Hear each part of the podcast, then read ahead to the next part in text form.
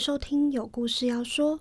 本集节目由故事 Story Studio 制作，每周挑选一篇 Premium 文章说给你听。嗨，大家好，我是一柔，欢迎回到故事十分单元，每集十分钟，为你献上一则好听的故事。不知道大家有没有看前阵子很红的金牌特务《金斯曼起源》？今天要为大家带来的，就是有在这部电影中登场。一生非常戏剧化的俄罗斯帝国末代沙皇尼古拉二世的故事。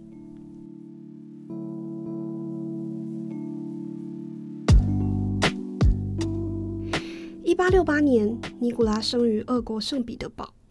他的童年生活堪称平顺，但在尼古拉十三岁的时候，家族突然遭逢惊天巨变。祖父亚历山大二世在回到东宫的路途上被人投掷炸弹。几个小时后，老沙皇便宣告过世。尼古拉的父亲继位，而年幼的他则在祖父的鲜血之中成为了王储。随着尼古拉逐渐长成一位身材细瘦、家教良好的二十二岁青年，他的母亲玛丽皇太后开始担心儿子的婚姻大事。刚开始，尼古拉和一位十七岁的芭蕾舞者过从甚密。不过，最后他们依旧没能走到一起。一八九四年，尼古拉终于和女舞者坦白，他实在没有办法忘怀另一位女性，他要和那位心上人订婚。这让女舞者心碎不已，而王储则头也不回的离他而去。现在的他要去追寻他真正喜欢的人。尼古拉藏在心中的那个女子究竟是谁呢？她正是德国的公主艾利克斯。艾利克斯的父亲是黑森达姆施塔特大公，而外婆则是鼎鼎大名的英国维多利亚女皇。万万没想到，相较于女巫者，尼古拉的父母反而异常反对这门与德国公主的婚事。沙皇本人强烈反对，而母亲则花了大把时间劝说尼古拉放弃娶艾利克斯的念头。然而，面对母亲的苦口婆心，通常百依百顺，甚至被人认为有点恋母情节的尼古拉，此生第一次，也是最后一次，坚定的反抗了妈妈，坚持与艾利克斯结婚。父母俩最后还是熬不过儿子，只得不情愿的答应了这场婚事。但是母亲的担心并未消散，而她的担忧其实是有道理的。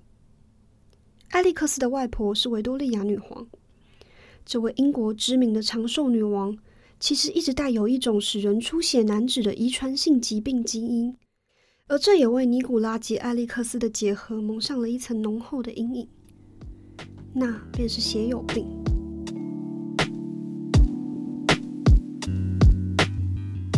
就在尼古拉结婚典礼举行的前三个星期，他的父皇突然驾崩，导致婚礼办完之后，紧接着又是丧礼。而尼古拉也即位为皇，正式成为沙皇尼古拉二世。一年后的一八九五年十月，帝国传来了好消息：新皇后艾利克斯即将临盆。皇后生产当天，圣彼得堡的炮兵都在大炮旁待命。如果生下的是一名女婴，那就放一百零二响礼炮；如果是名男婴呢，则是三百响。大炮开始鸣放，九九、一百、一百零一声响后，一切归于沉寂。皇后生下的是一名女婴，虽然是女儿，沙皇夫妇仍然非常开心。当时两个人都还很年轻，他们想：何愁生不出男孩子呢？一年半后，第二名女婴出生了，而过了一年，第三名女婴来到世上。一九零一年，尼古拉二世最小的女儿安娜塔西亚诞生。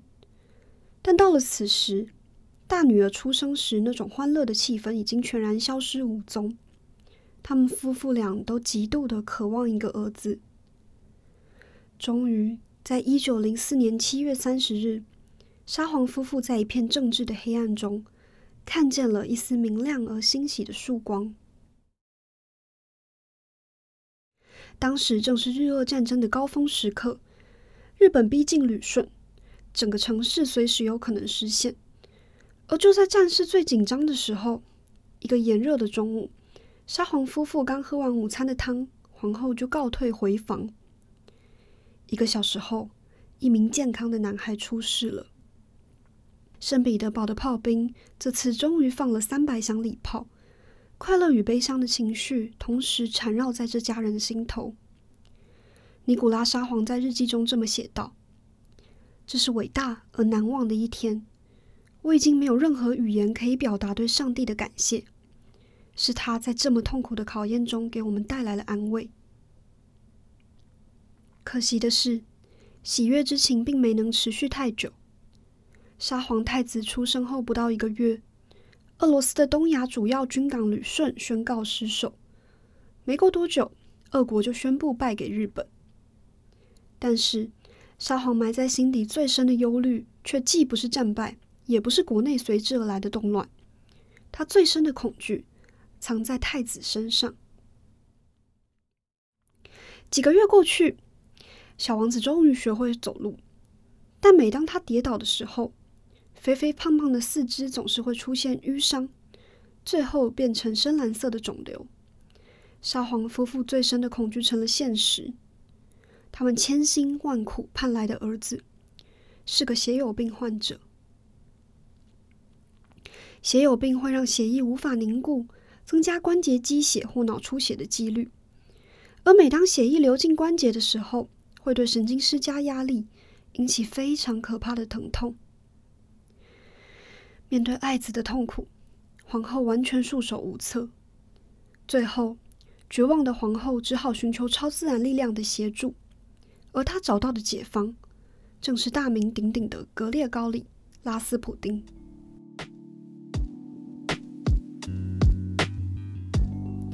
拉斯普丁是一名神秘主义大师。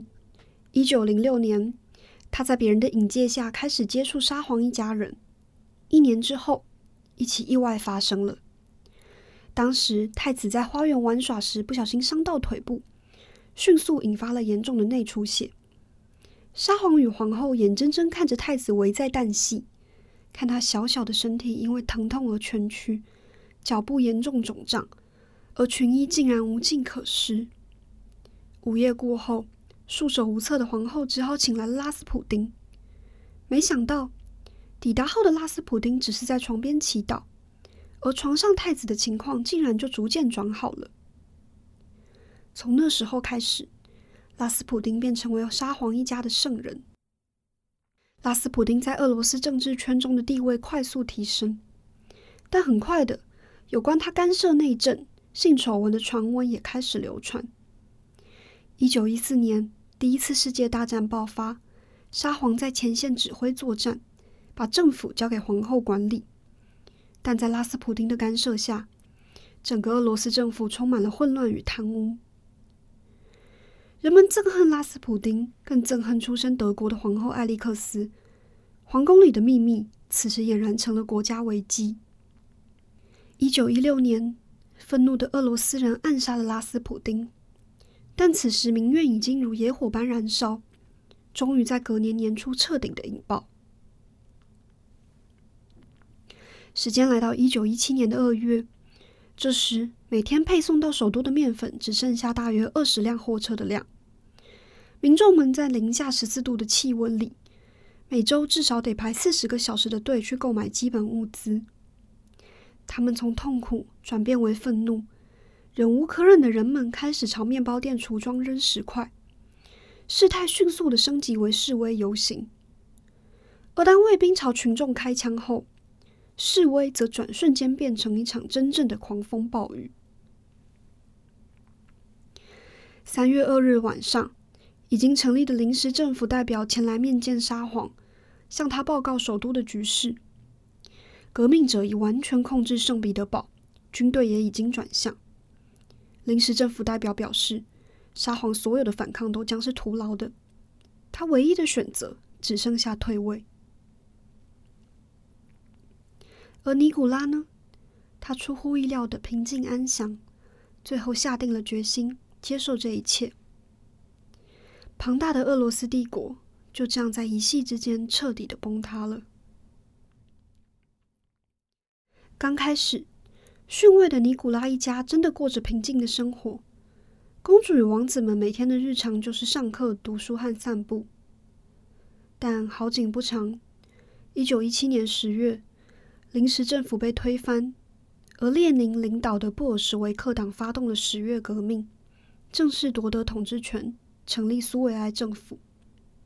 从那时候起，尼古拉的生活条件便越来越艰困了。一九一八年，他们被转送到偏远的叶克捷林堡。在那里，食物稀少，住处没有床单，更别提士兵还天天来骚扰。这些士兵在浴室墙上画下淫秽的图像，并写下各种关于皇后的淫秽诗篇。但是这样还不够，光是沙皇一家人的存在，就让苏维埃政府如坐针毡。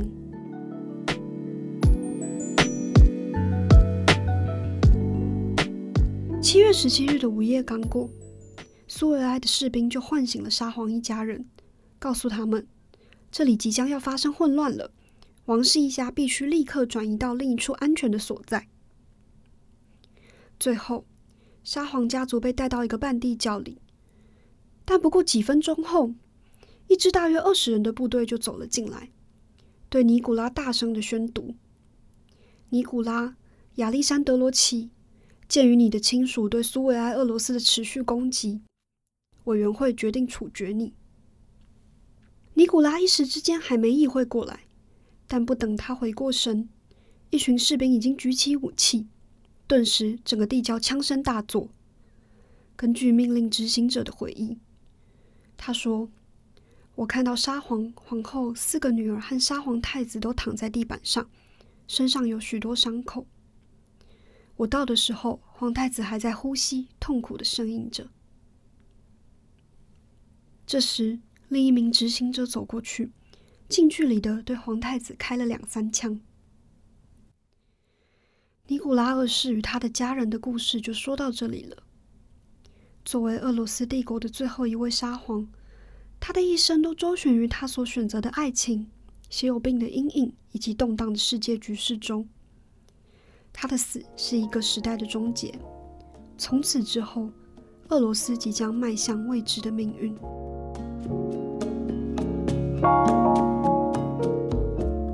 以上内容改编自故事 Story Studio 网站，由作者神奇海狮所撰写的文章《尼古拉二世因爱而结离，却在恐惧中死去：俄国末代沙皇的悲剧》。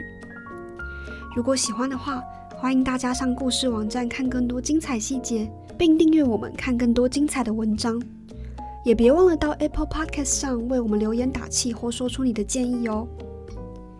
那我们就下次再见了，拜拜。